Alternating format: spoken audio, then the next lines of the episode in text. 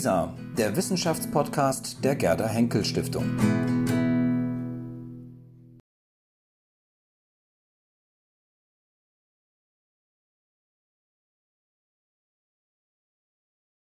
Von meiner Seite ganz, ganz herzlichen Dank an Hanna Schigula für diese, diese wundervolle Eröffnung und Einstimmung in den heutigen Abend und auch an Stefan Kanja. Ich bin ganz sicher, dass bei den vielen, die heute als Freunde und äh, Unterstützer und Interessenten hier dieses Salons gekommen sind, auch nachher zum Ende des Abends noch einmal kommen werden, um das, was Sie schon anmoderiert hatten und erklärt hatten, auch dann um 23 Uhr und ein bisschen später von Ihnen zu hören. Wir freuen uns drauf.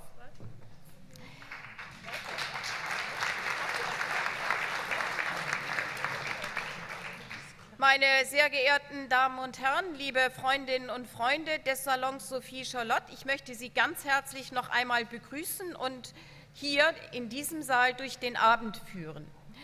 Auf einer sehr populären Website, nämlich www.gutefrage.net, bin ich auf die Frage gestoßen, die vielleicht auch der ein oder andere von Ihnen schon einmal gefunden hat und vielleicht auch hierher gelockt hat. Dort war zu finden ähm, eine Eintragung, ich will eine Revolution starten. Wie fange ich das an? Was bräuchte man dafür? Wie würde eine Revolution hier aussehen und was würde eine Revolution ändern? Allerdings wurde diese Frage nicht gestern oder vorgestern gestellt, sondern am 9. März 2011 und es war dann von einem anderen Teilnehmer auf diesem Blog die Antwort auf dem Fuße, also du solltest schon wissen, für was oder gegen was eine Revolution laufen soll. Ob dann so eine Antwort immer hilfreich ist, sei dahingestellt, aber dann gab es in diesem Kontext noch einen ganz entscheidenden Hinweis von Isegrim. Ganz wichtig ist ein Volk, das mitmacht. Da gehst du am besten ein bisschen weiter weg, denn äh, Deutsche machen doch recht selten eine Revolution. Liebe Besucherinnen und Besucher dieses Revolutionssalons, das war ein ganz kleiner Exkurs und das etwas augenzwinkernd zur Frage, wie starte ich eine Revolution? Die letzte Aussage, Deutsche, macht recht selten ein, Deutsche machen recht selten eine Revolution, führt uns direkt zur ersten Gesprächsrunde des Abends.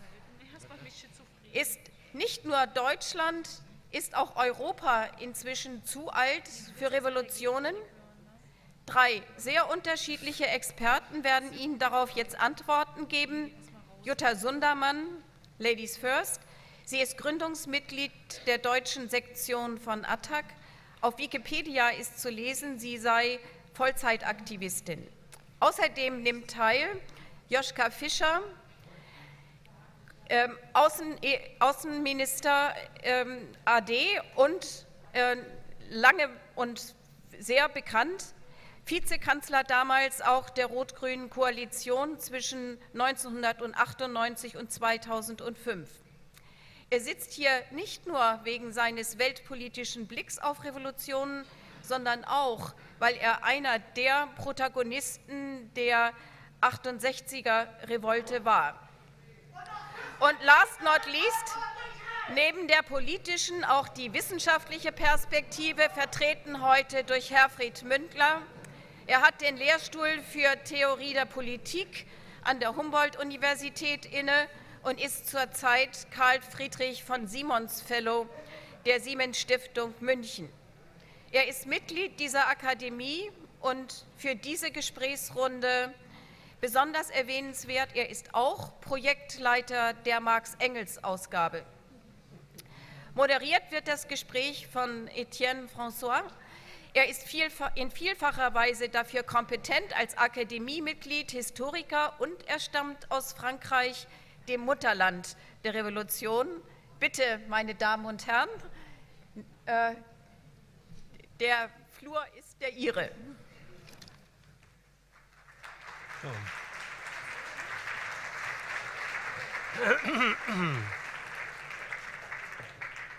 Vielen Dank.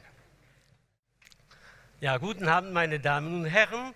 Ich hoffe, meine Stimme kommt bis zum Ende des Raums und das wäre der Fall auch für unsere Diskutanten. Besonderen Dank an Frau Kunst, dass sie uns vorgestellt hat, knapp und bündig, wie sie es sagte.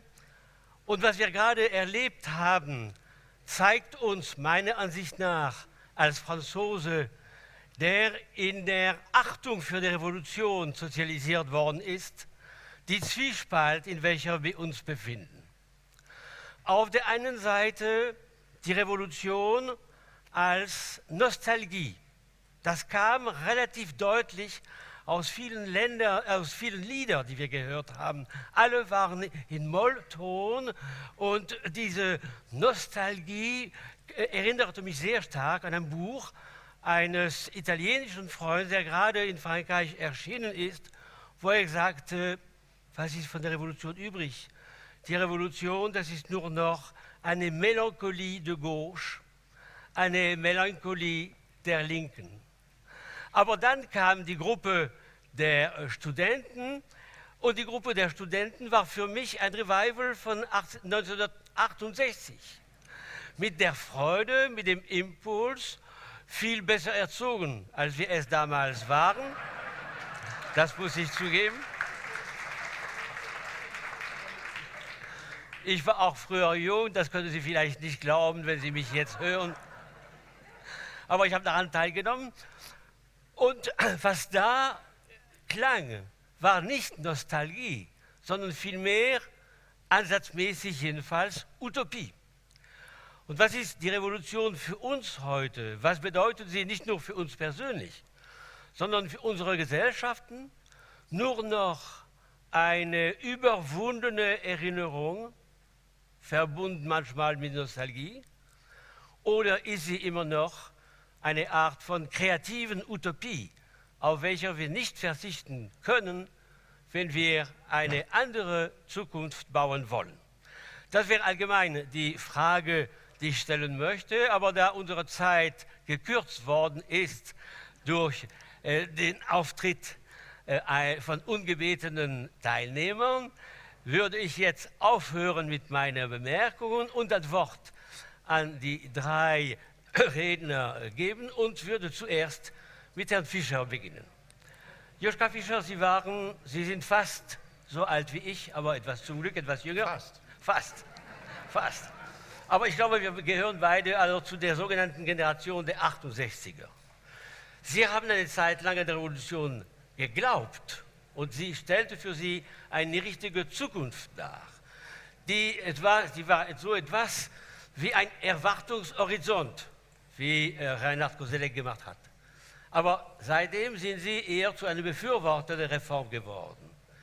Warum diese, Ab diese Entfernung von der Revolution? Wo liegen für Sie die Vorteile der Reform im Vergleich zur Revolution? Auch. Ja, ja. Auch. Aber wenn es am der Grund. Verdienst ist, ich denke, es gibt genügend Revolutionäre. Ja. Castro ein Leben lang hat er sich einen Arbeitsplatz gesichert durch eine Revolution. Ich könnte andere Beispiele nennen. Und äh,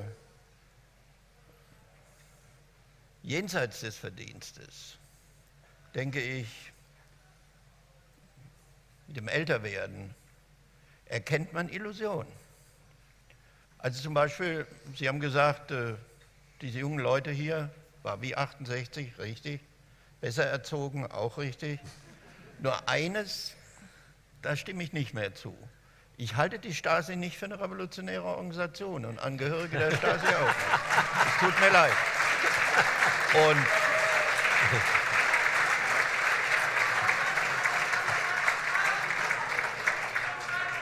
ich habe den Vorteil, dass ich dieser Generation angehöre. Das heißt, mittlerweile so schlecht höre, dass ich es nicht höre, was ich sage.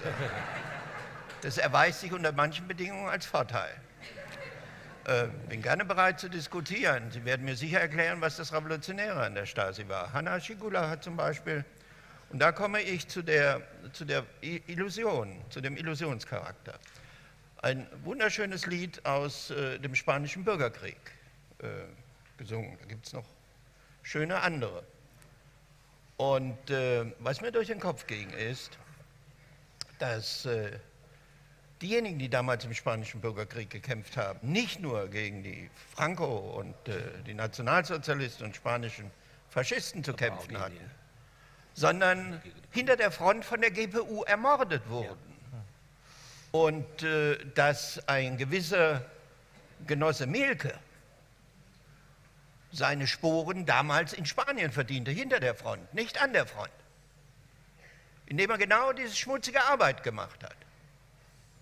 Und da komme ich dann zu dem Ende von Illusion, meine Damen und Herren.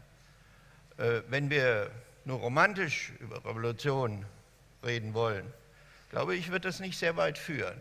Revolutionen haben ihren Preis gehabt, einen hohen Preis. Und äh, ich denke, der große Fehler, den äh, die meisten Revolutionäre gemacht haben, war, dass sie, die, als sie die Macht hatten, sie nicht mehr loslassen wollten. Das heißt, nicht darauf gesetzt haben, zu institutionalisieren, eine Rechtsordnung für alle verbindlich einzuführen. Das war der große Fehler. Und den Fehler gebe ich zu. Diesem Fehler bin ich auch unterlegen. Und äh, zum Reformer bin ich dadurch geworden, dass ich erkannt habe, wie wichtig die Herrschaft des Rechts nicht eine Herrschaft anderer, neuer Eliten ist, sondern die Herrschaft des Rechts. Und ja, das ist meine Antwort. Vielen Dank.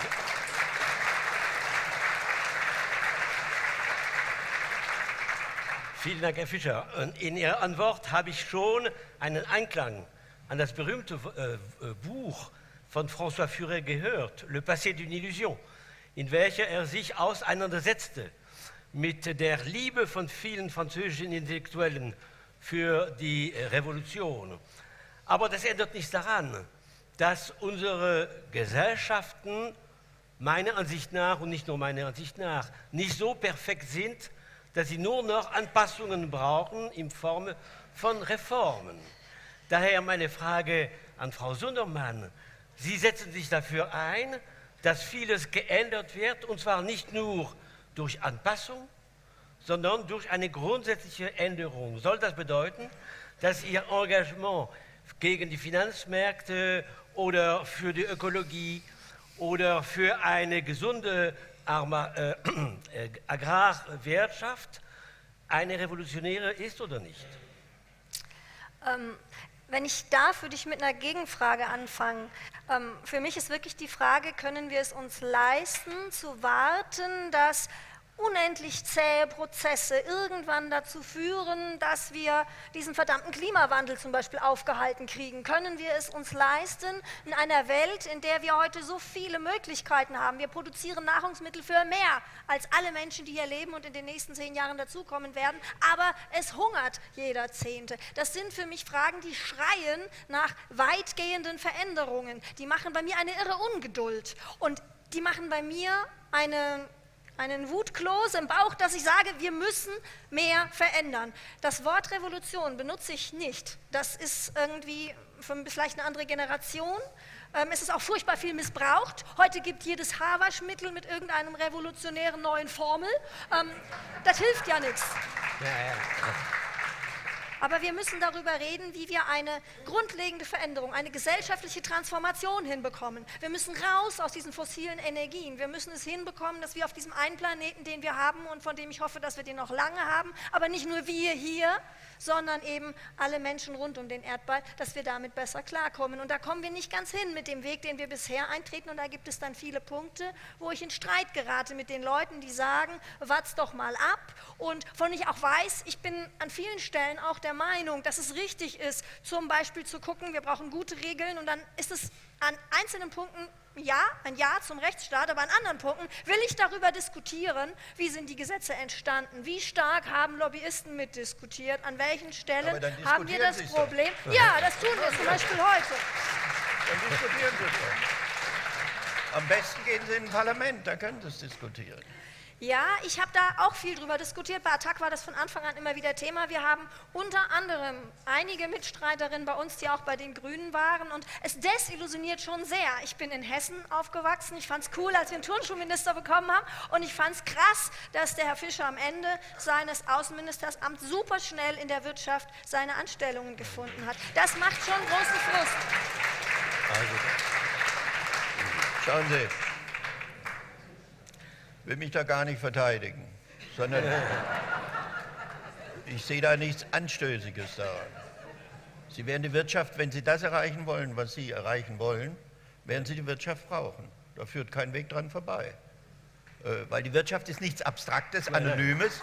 Die ganzen Leute, die hier beschäftigt sind, direkt oder indirekt, sind, mit dem öffentlichen Dienst sind, hängen von der Wirtschaft ab. Sie brauchen Mehrheiten, Sie müssen die Machtfrage positiv beantworten können. Und da kommen Sie an der Wirtschaft nicht vorbei. Die Wirtschaft ist ähnlich abstrakt wie die Revolution. Ich habe nur einen Begriff von Ihnen. Nein. Nur einen Begriff von Ihnen. Ja.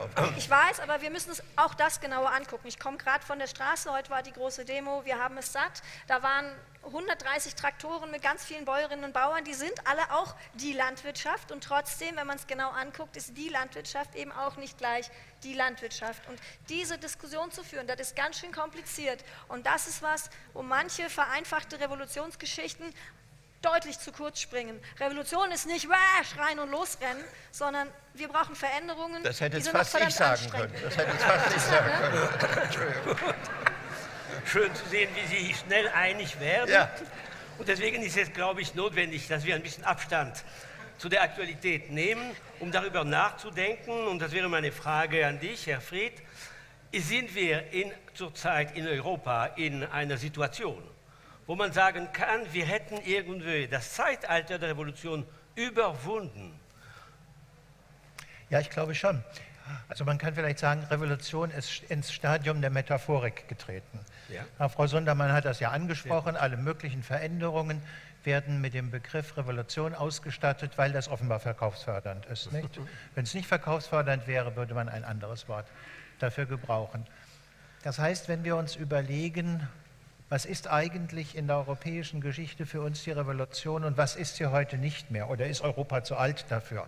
Demografisch vielleicht zu alt? Das sind ja meistens junge Gesellschaften, ja. also im äh, Sinne, in dem man sagt, es sind heiße Gesellschaften, also in denen vielleicht 50 äh, Prozent unter 21 Jahre sind, äh, die ein sehr hohes revolutionäres Potenzial aufbringen, während Gesellschaften, die gealtert sind, äh, das äh, sozusagen schon aus Gründen der physischen Beweglichkeit so ohne weiteres nicht mehr hinbekommen. Nun, aber wenn wir hinschauen, kann man sagen, es gibt ein, in der europäischen Geschichte eine Epoche, die mit dem Begriff der revolutionären Phase belegbar ist und in der geht es von Anfang bis Ende um das Problem der politischen Partizipation, nicht um die Neuerfindung einer Welt. Nicht? Das ist ein Problem, glaube ich, das hat die Leute ähm, von Anfang an überfordert. Also man könnte anfangen mit dem Aufstand der Niederlande gegen die spanische Herrschaft, also von mir aus der niederländischen Revolution.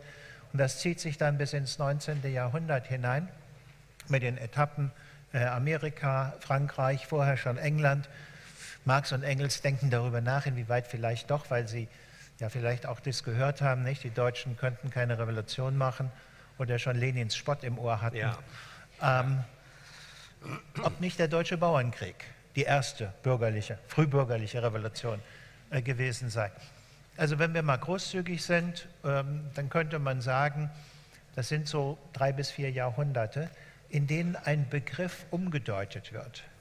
Revolutio heißt ja zunächst mal Kreislauf, nicht? Kopernikus schreibt noch sein Buch über die Gestirnsbewegungen die Revolutionibus Celestium. Und das war der Fall mit der Glorious Revolution genau. in Großbritannien, und, in äh, England. Und, und wenn wir uns Revolutionen anschauen, sowohl von den Niederländern als auch bei den Engländern, als auch äh, 1788 beginnend bei den Franzosen, mhm. beginnen sie zunächst einmal mit einem eher konservativen Aufbegehren gegen äh, gesellschaftliche ja. Dynamiken, ähm, die entweder als Modernisierung vielen nicht behagen oder deren Kosten nicht gut verteilt sind und daraus entwickelt sich dann eine Dynamik, die gleichsam hinterrücks die Leute vorantreibt. Und wenn etwas bleibt, was belastbar ist, dann ist das eben äh, sozusagen eine Erhöhung der Partizipation der Menschen, der Citoyens, ähm, an äh, der Politik.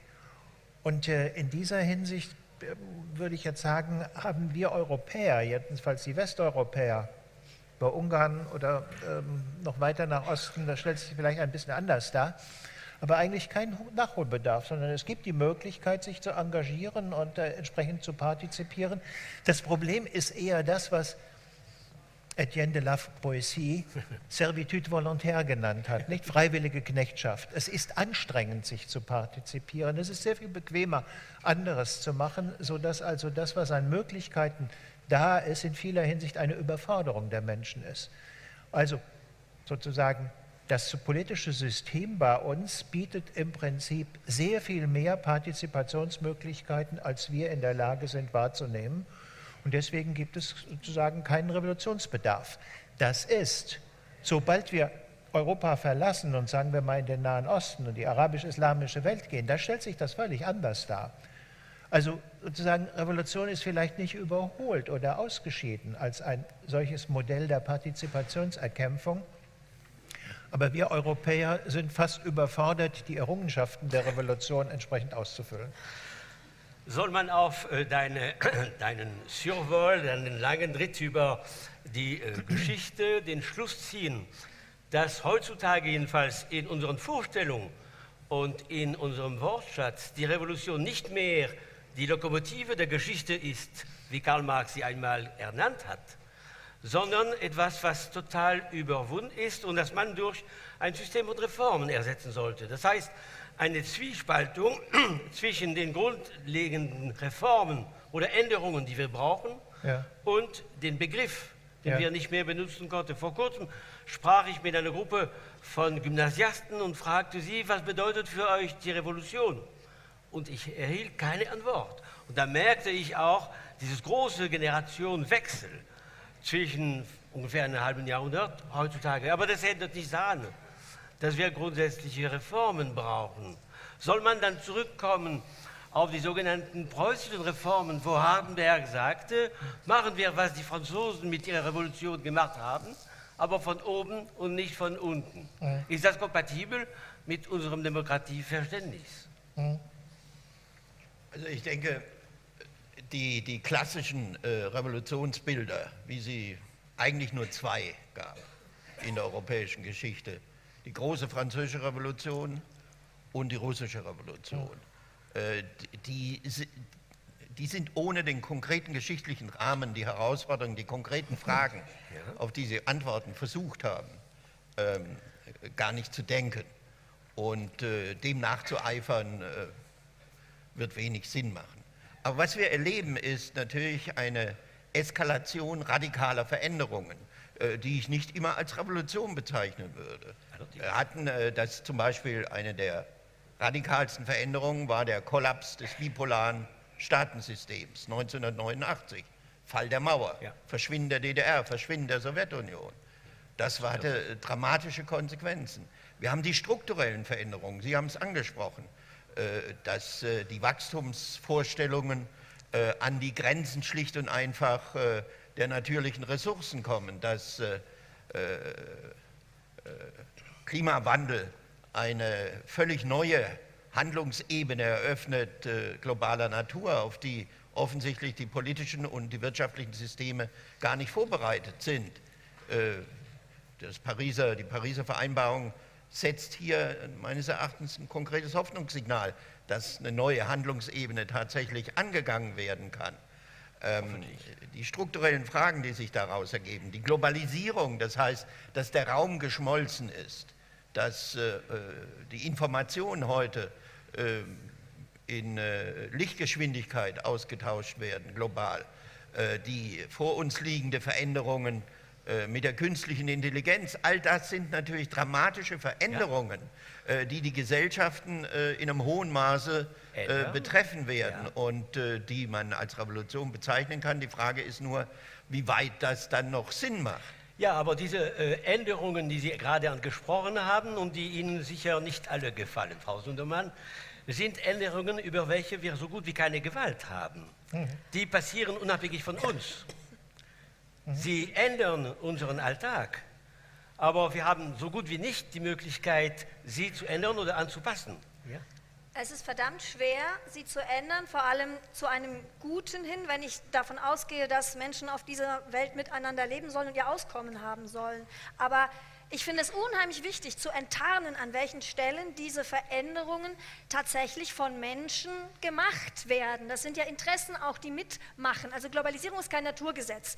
Da ist ganz viel passiert. Manchen macht auch einfach Angst, weil es ganz, ganz viel ist. Aber es macht auch manche wütend zu sehen, wie chronisch bestimmte Gruppen und Teile es schaffen, ihre Schäfchen immer ins Trockene zu holen und wie viele Menschen als Verlierer auf der anderen Seite übrig bleiben. Und da ist es dann nämlich doch ganz wichtig. Und ich weiß nicht, ob wir heute zu einem anderen Begriff kommen. Ich selber äh, bin hier eingeladen worden, habe gedacht, meine Güte, Revolution, das habe ich ewig nicht mehr in den Mund genommen. Aber wir brauchen, wir müssen uns etwas erhalten, eine, eine Wut und eine Energie, einen Wunsch, dass wir zu einer Welt kommen, in der wir so miteinander leben können. Und wenn wir das nicht schaffen, ähm, dann dann geht ganz, ganz, ganz viel verloren. Und ich brauche diesen Begriff Revolution nicht, aber mir ist es unheimlich wichtig und ich hoffe, dass es hier im Saal auch einige teilen, dass wir diese, diese Unruhe und diesen, diese Begehren nach einer Alternative, nach einer Transformation, dass wir das in uns wachhalten und dass wir uns nicht durch ein teilweise vielleicht auch sehr zurückgelehntes und fast ein bisschen selbstgefälliges, ach ja, damals die Revolutionen, das ist heute alles nicht mehr.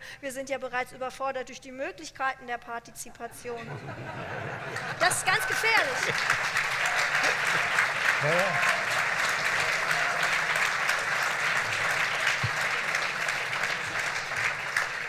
Also danke schön, Frau Sullivan. Sie haben das etwas vorweggenommen. Ich gebe Ihnen gleich das Wort zurück, wenn du erlaubst.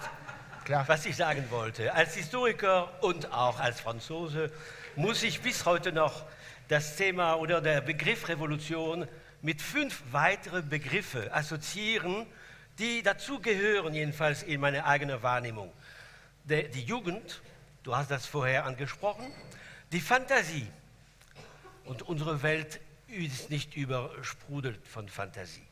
Die Freude und die Zuversicht in eine andere Zukunft. Und das brauchen wir. Wenn wir, das, wenn wir darauf verzichten, dann können wir den bestehenden System anpassen. Aber ob es uns gelingt, eine bessere Zukunft zu gestalten, das ist die Frage. Und eine, eine Zukunft, die nur von Professionellen gemacht wird, sei es in der Wirtschaft oder in der Politik, ist es auch. Hä? Ja, wir sind eher Beobachter als Akteure. Wir sind nur am Rande. Aber das stimmt, das stimmt auch. Äh, eine Form der aristokratischen Änderung der Gesellschaft ist es wirklich der beste Weg für die Gestaltung der Zukunft. Da, du wolltest was sagen, lieber Herr Fried, ja, ich und ich habe das auch genommen. Ähm, äh, dem impliziten Dialog zwischen Herrn Fischer und Frau Sundermann zuhörend, ähm, wird ja deutlich, welche Schwierigkeiten der Begriff der Revolution mit sich bringt. Ähm, so wie er häufig verwendet wird und von Frau Sundermann so leicht angedacht wird, ist es eine Form des Gewinnens von Macht über den Gang der Geschichte, des sich wieder Einbringens von menschlichen Entwürfen darin und derlei mehr. Aber viele der Beispiele, die Herr Fischer genannt hat, sind ja eigentlich Beschreibungen von etwas, was über uns gekommen ist ja. wie eine fremde Macht. Nicht? Also bei technologischen Revolutionen, digitale Revolution und derlei mehr. Und wir haben Mühe, uns angesichts dessen zu behaupten. Also sozusagen nicht verschlungen zu werden von diesen Ereignissen. Nicht? Und das zeigt sozusagen die Schwierigkeit, Revolution als Begriff ist gewissermaßen die Anmeldung von Handlungsmächtigkeit durch eine Reihe von Akteuren vor der Geschichte. Wenn wir, was weiß ich, von Danton, Robespierre oder anderen oder die englischen Revolutionäre ins Auge fassen. Aber dann tritt gleichzeitig der Augenblick ein, wo sich herausstellt, sie sind aber gar nicht handlungsmächtig. Also dieses, äh, dieses äh, Zitat, das also hier in der Durchgang auf der Leinwand vorhin Büchner zugesprochen wurde, dass Saturn der Gott ist, ja, der, der, seine Kinder, Kinder frisst und das die Revolution auch tut. Das ist ja etwas, was man sowohl in Frankreich als auch in der Sowjetunion oder in Sowjetrussland ähm, beobachtet hat, wo gewissermaßen die Ereignisse wie eine Welle über die Revolutionäre, die geglaubt haben, die Herren der Geschichte zu sein, dahin schwappt. Nicht? Und wenn man nun ein etwas in die Jahre gekommener beobachtet, das meine ich jetzt gar nicht sozusagen auf uns persönlich, sondern dieses alte Europa, das so viele Revolutionen miterlebt hat, ist und das beobachtet, äh, dann fällt es einem schwer, in diesen mit Schopenhauer gesprochen ruchlosen Optimismus zu verfallen, zu glauben, nur weil ich will oder weil es ein Begehren in mir ist, könnte ich Herr der Ereignisse sein, nicht? Sondern die Beobachtung ist ja doch immer wieder, sie erwischen mich von hinten. Ich will das an einem Beispiel erläutern. Ähm, bei Lenin stand die Sache zweimal auf der Kippe. Bei Zakopane hat, als die österreichischen Feldjäger den Aufmarsch 1914 vorbereitet haben, haben sie einen gewissen Russen festgenommen, Wladimir Ulyanov, und äh, eigentlich hat der Leutnant gesagt, den erschießen wir, nicht? Weil sozusagen das sind alles russische Spione, die den Aufmarsch äh, unserer Truppen beobachten, nicht? Aber dann hat der Lenin gesagt, na, ruft doch mal den Adler an in Wien und der Adler wird euch sagen, ich kann für euch ganz wichtig sein noch. Nicht? Also sozusagen, er macht ein Konspirationsangebot an die Feinde des zarischen Russlands und tatsächlich, die kommunizieren mit Adler und die sagen, ja, ja, das ist schon ein Feind des Zarentums. Das ist der eine Augenblick.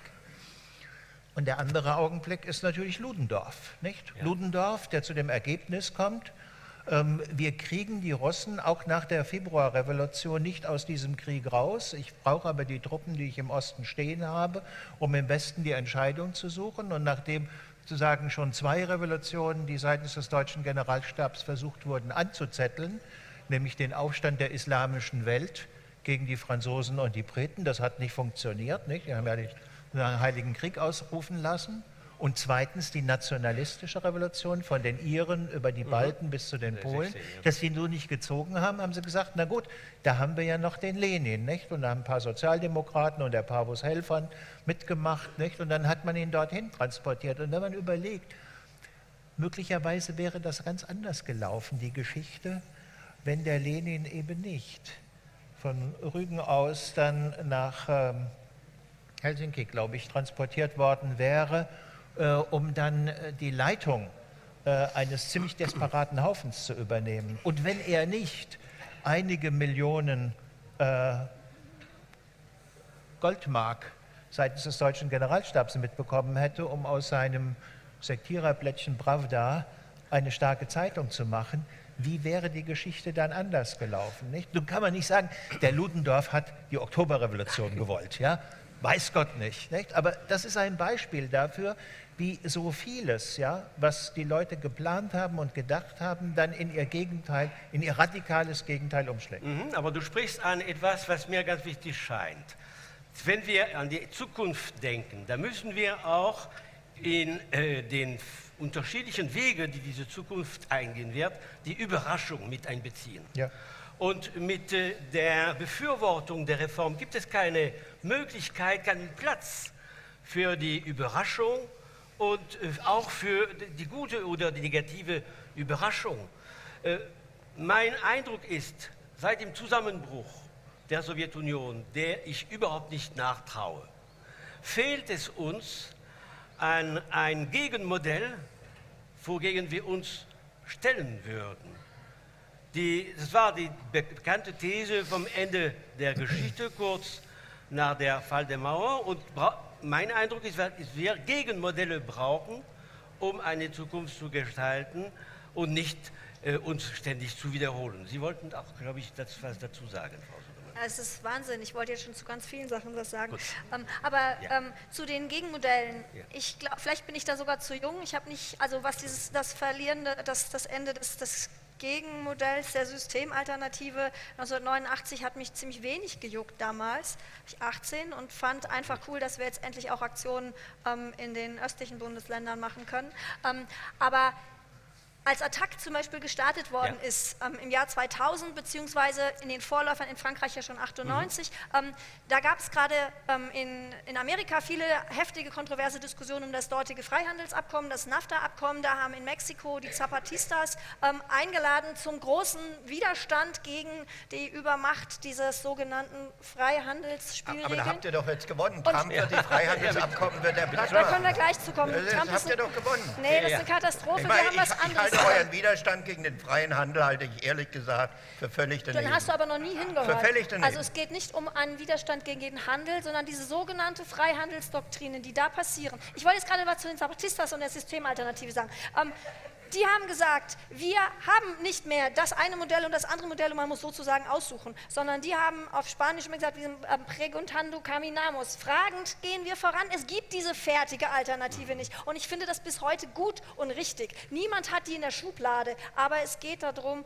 daran auch zu arbeiten, darum zu ringen und daran zu feilen und immer wieder auch zu fragen, an welchen Stellen können und müssen wir an Verhältnisse gehen die digitale Revolution oder ähnliche Dinge. Das ist alles nicht nur ein Naturgesetz, sondern Unternehmen können so gigantisch groß werden, weil es Spielregeln für die Unternehmen gibt, weil es Steuerbefreiungen gibt, weil es ganz, ganz viele Weichenstellungen gibt, dass diese Unternehmen diese Größe gewinnen mhm. können. Und da ist dann auch die Frage, wie könnte es anders aussehen? An welchen Stellen muss man da auch drum streiten, dass die Regeln verändert werden?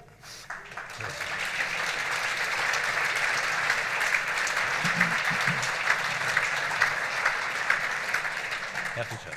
Ja. Aber wie? Wie? Wie und ihr lieben Beifallklatscher, wie, wie wollt ihr die Regeln ändern? Durch andere Mehrheiten oder wie? Durch was? Wie macht man Steuergesetze? Die werden im Parlament gemacht. Also wenn ich möchte, dass Steuerschlupflöcher geschlossen werden, dann muss ich dafür Mehrheiten organisieren.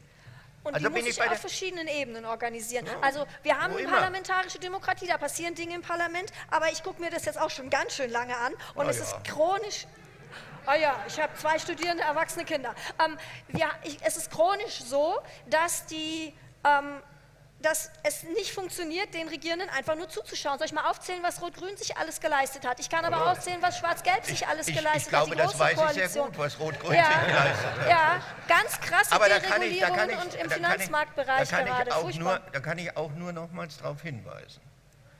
Am Ende brauchst du Mehrheiten, um etwas durchzusetzen. Oder aber du musst es mit Gewalt machen, was mhm. ich ja, für fatal aber finde. Ich bin davon überzeugt, dass wir in, in, dieser Gesellschaft, in der wir leben, eine ganz, ganz starke ähm, Zivilgesellschaft und nicht im Parlament verankerte Watchdogs brauchen. Die Parteien mit den besten Ideen, die irgendwie reingehen in das System, stehen dann in tausend Zwängen drin.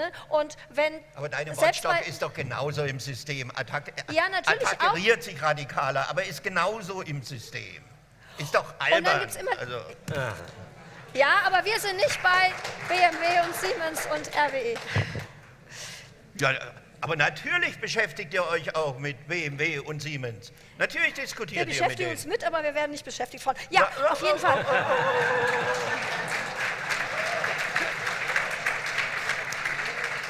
In der, also die Widersprüche sind überall da, ja. Auch, auch, auch natürlich, auch Attackis haben zum Teil, was weiß ich, eine Lebensversicherung oder die Hoffnung, dass sie irgendwann noch eine Chance haben, im Alter ein Geld zu kriegen. Und ähm, jeder, der irgendwann sich auf Riester eingelassen hat, äh, ist letztlich in dieser Wette auf die Finanzmärkte in kleinster Weise mit beteiligt. Ähm, das ist verdammt schwierig. Da habe ich ja nicht behauptet, dass es anders wäre, aber mich zurücklehnen und sagen, weil es nun so schwierig ist, warte ich. Das, das geht mir nicht ums Zurücklehnen, mir geht es darum, um die These, die Sie hatten, also ja. dass Reform sozusagen uns die Verbesserungen nimmt. Das halte ich, das Gegenteil ist der Fall. Gut. Ich meine, auch die Wut, die du da die ganze Zeit äh, die Wut berufst. Da, ja. äh, ich, ich habe mir die Rede von Trump äh, angeschaut.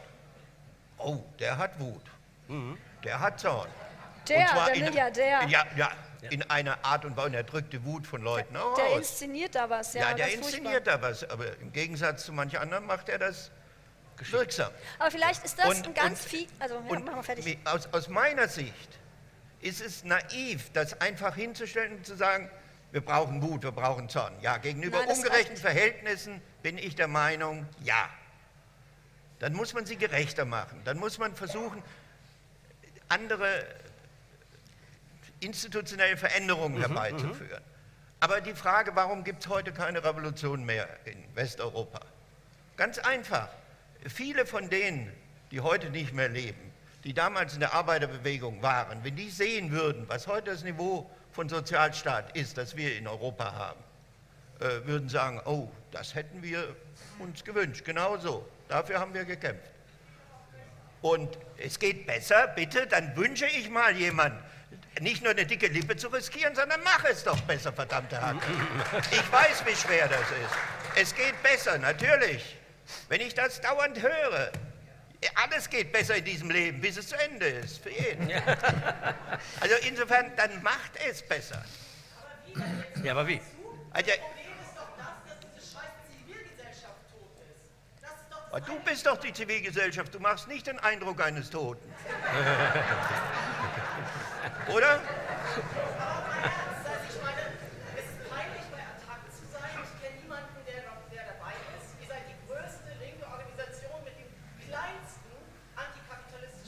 Oi.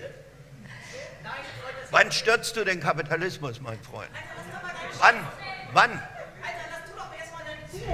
Nee, die habe ich mir mühselig erarbeitet. Gerade in der Auseinandersetzung mit solchen, mit solchen komischen äh, Illusionen, die ich ja geteilt habe. Ja, ist ja okay, aber ich meine, weißt du, wir haben jetzt diese Fernsehatmosphäre. Wir sind im Internet Wa warum, warum bist du denn überhaupt hierher gekommen, wenn du das alles so mies findest? Ja. Hast du nichts Besseres zu tun heute Abend, oder was? Ich, ver ich verstehe es ehrlich gesagt nicht. Okay, aber Aber glauben Sie wirklich, dass die äh, best, besten Mittel für eine Änderung in Reformen äh, liegen in unserem System? Sind unsere Systeme entweder in Deutschland oder in der EU?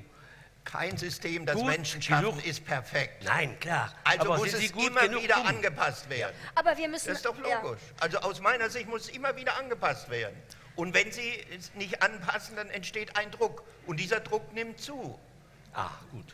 äh, wenn Sie es nicht anpassen. Und dieser Druck ist Insofern auch Meinung, international es verdammt hoch. Ja, also wir haben, ich, an vielen Stellen ist hier vieles grandios, wenn man in die Nachbarländer guckt und Leute sich überlegen, in welchem Land könnte ich denn gut leben oder wäre es schlau geboren zu werden, wenn man sich in dem großen Roulette das aussuchen dürfte.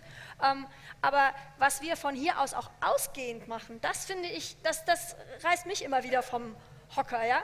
Wir leben hier ein Leben, was überhaupt nicht funktioniert auf diesem einen Planeten, weil einfach deutlich mehr als die ähm, deutschen Menschen oder die Europäer auf diesem Planeten leben wollen. Ja. Wir externalisieren alles. Wir erlauben es den Unternehmen, jede Menge Kosten, äh, Schaden anzurichten und dann die Gesellschaft zahlen zu lassen und wir als Gesellschaft, beziehungsweise dann wieder die, die davon besonders von profitieren, vielleicht nochmal besonders, aber auch wir, die wir dauernd unsere Computer austauschen können. Ähm, wir, wir nehmen hin, dass anderswo die Umwelt den Bach runtergeht, dass Menschen keine Perspektive haben, dass der Klimawandel an Fahrt gewinnt. Aber Frau, aber Frau Sundermann, Ihr Problem ist doch, Ihr Problem ist doch, wenn man das unter dem Gesichtspunkt des möglichen Handels betrachtet, wer ist dieses Wir? Nicht? Ja. Sozusagen, Sie haben da so einen ähm, leicht inklusiven Begriff Wir. Ein paar fühlen sich damit äh, in, äh, mit äh, eingeschlossen, andere tun das vielleicht nicht. Und dieses Wir ist im Prinzip so etwas immer wieder gewesen wie eine revolutionäre Selbstermächtigungsformel. Wir. Ja? Und wer nicht mitmacht, naja, Pech der hat dann Pech. Ja, ja. Der geht auf die Guillotine oder aber vor die Erschießungspelotons. Ja, wenn man über Revolution spricht, muss man auch darüber reden, nicht? Sonst Ja. bleibt man im, auf dem Niveau der Romantik. Dann muss man auch darüber reden. Und dann muss man auch darüber reden, dass die Französische Revolution, wie Burke das 1792 schon vorausgesehen hat, in das Stadium des revolutionären Exports mit Napoleon Ja. übergetreten ist. Und dann muss man Aber auch dazu sagen, dass diese Kriege fast eine Million Menschen Ja. in Europa gekostet haben. Ach, das, weiß, das wissen Sie, das ist ja schön. Das ist ja schön. Also dann reden, wir, dann reden wir darüber, was das Problem des Wir ist, nicht? So. Und dann. Bitte? Okay, deswegen Ja, ja, ist er nach Berlin gekommen. Ja, ja, ja. Ja gut, also Großstadt, dann dann, wenn das Entfremdungsproblem in den Mittelpunkt äh, tritt, dann muss man doch vielleicht, muss man sagen, dann besteht die Revolution, dann ist die Revolution eher jetzt nicht mit der gesellschaftlichen Revolution dem, zu betrachten, sondern dann ist sie zu betrachten mit Dr. Freud nicht? Äh, und sozusagen der Therapiebedürftigkeit. Ja, aber die, die Frage, die Sie gestellt haben, ist zentral. Das ist die Frage der Akteure.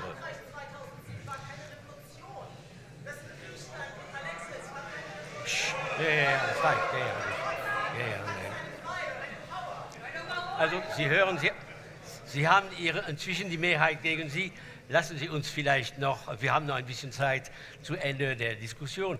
Die Frage, die sich hier stellt, ist auf der einen Seite die Frage des Begriffs und niemand will inzwischen den Begriff Revolution benutzen. Aber die andere Frage, das ist die Frage der Akteure und der Mittel, um diese Wandel herbeizuführen, die wir in vielen Bereichen brauchen. Und das, was würdest du dazu sagen? Also, ich glaube, es macht einen guten Sinn, zwischen Revolte und Revolution ja. noch einmal zu unterscheiden. Es kommt immer wieder zu Revolten und das, was in der letzten Zeit stattfindet, sind ja in vieler Hinsicht Revolten. Ja. Mhm. Die haben aber eigentlich gar nicht das Projekt einer anderen Gesellschaft, sondern sind, wie Walter Benjamin diese Marx-Formel von mhm. den Lokomotiven umgedeutet hat, Revolutionen sind möglicherweise der Griff nach der Notbremse in einem auf den Abgrund zu rasenden Zug. Nicht?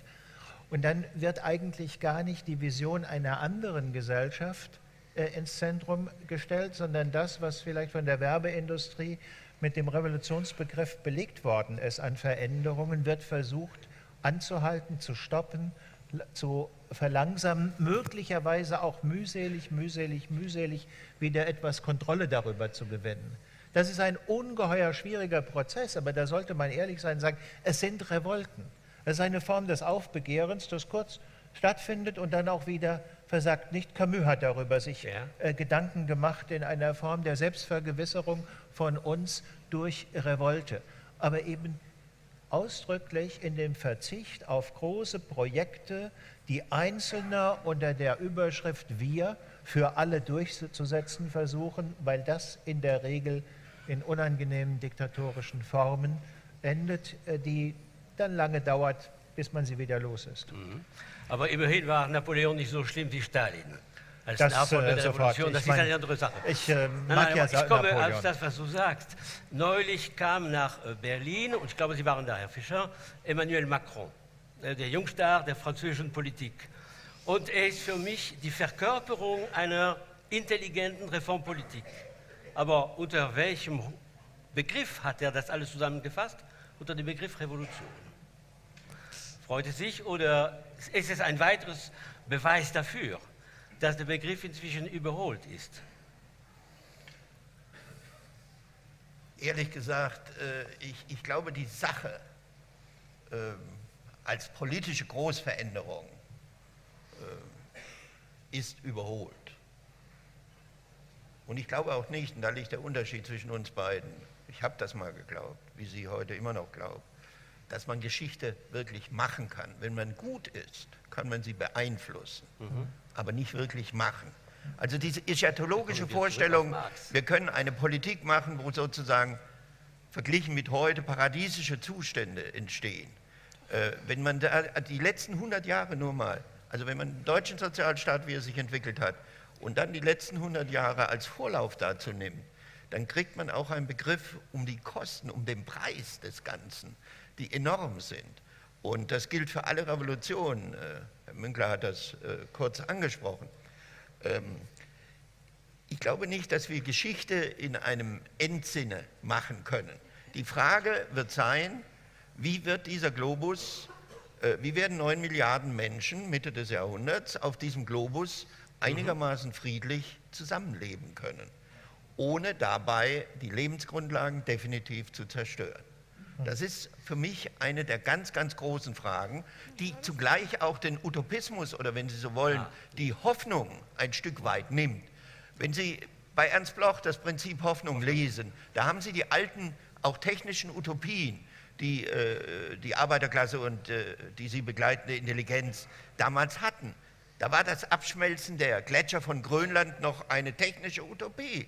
Das war als was Positives. Heute erleben wir die realen mhm. Konsequenzen im Zusammenhang mit dem Klimawandel. Das heißt, wir sind auch in unseren romantischen Erwartungen äh, durch diese äh, völlig neue Dimension äh, extrem begrenzt, anders als frühere Generationen. Und insofern denke ich, äh, dass wir vor allen Dingen äh, damit zu tun haben werden, wie wir mit den großen Veränderungen, den technischen Revolutionen äh, zurande kommen. Weil für mich wird nach wie vor eine der größten Revolutionen, die auf uns zurollt, von der wir wissen, dass sie kommt, die künstliche Intelligenz, das heißt das Überflüssigmachen äh, des menschlichen Gehirns zu weiten Teilen. Und was das kulturell für uns bedeutet, äh, was das für die Gesellschaften bedeutet, was das für die gesamte Anthropologie des Menschen bedeutet, wenn Arbeit nicht mehr die Grundlage des Erwachsenenlebens und der gesellschaftlichen mhm. Teilhabe dabei ist, denke ich, äh, sind wir jetzt am Anfang einer Diskussion. Aber solche Herausforderungen, vor denen stehen Einige. wir. Hinzu kommen dann noch politische Veränderungen. Ich denke, äh, Trump ist keine Revolution, aber er wird eine gewaltige Erschütterung mit sich bringen.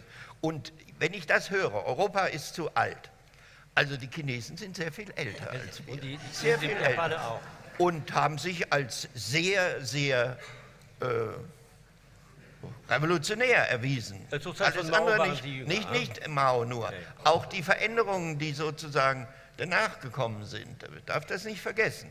Und äh, unter dem Gesichtspunkt denke ich, äh, sollten wir Trump nicht nur als eine Gefahr für uns sehen, was er ohne jeden Zweifel darstellen wird, äh, aber auch eine Riesenchance, dass die Europäer jetzt mal äh, ernst machen müssen, also nicht mehr nur äh, reden und äh, irgendwelche Konferenzen, aus denen nichts folgt, sondern im Wesentlichen jetzt wirklich ernst machen müssen.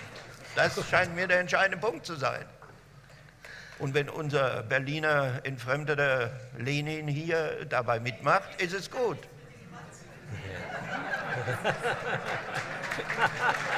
Es, Entschuldigung, das war jetzt nicht ernst gemeint. Ich wollte Lenin nicht beleidigen. Das war ironisch gemeint.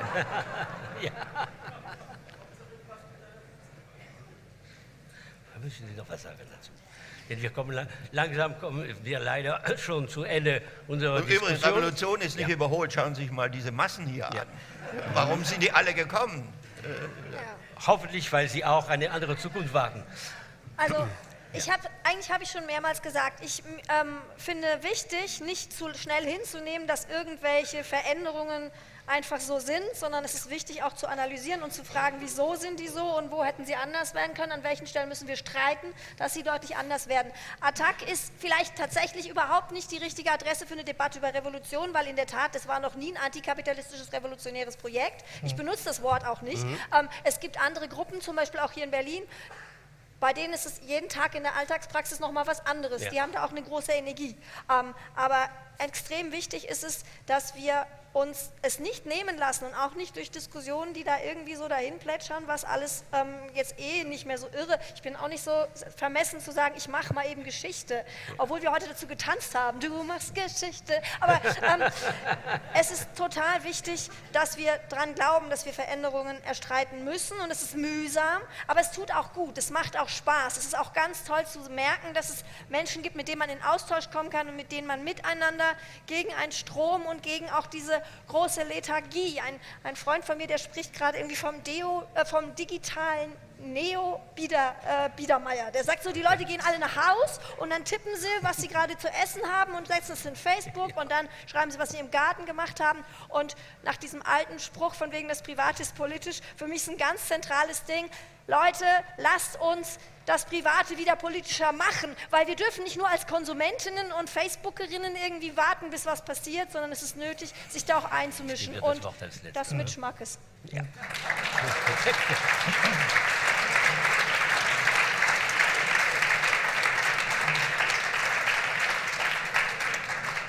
Wie würde es dazu stehen, lieber Herr Fried?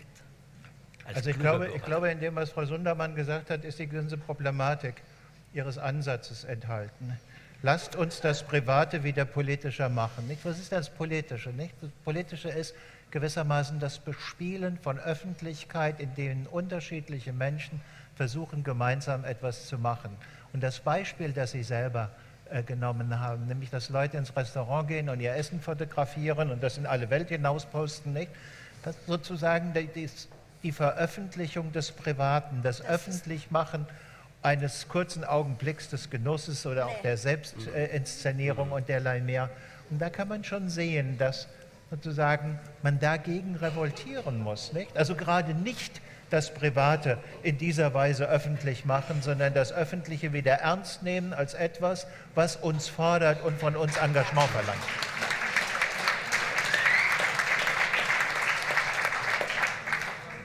Wenn ich das zusammenfasse, denn es glaube ich, ist Zeit, jetzt äh, die Bühne an weitere zu geben, könnte ich das zusammenfassen. Mit dem Begriff können wir nicht viel anfangen. Aber die Notwendigkeit von grundlegenden Änderungen sind da und es ist nicht sicher, dass wir das nur mit Hilfe von Reformen erreichen. Aber darüber können wir lange diskutieren. Vielen Dank an Sie drei für diesen guten Einstieg.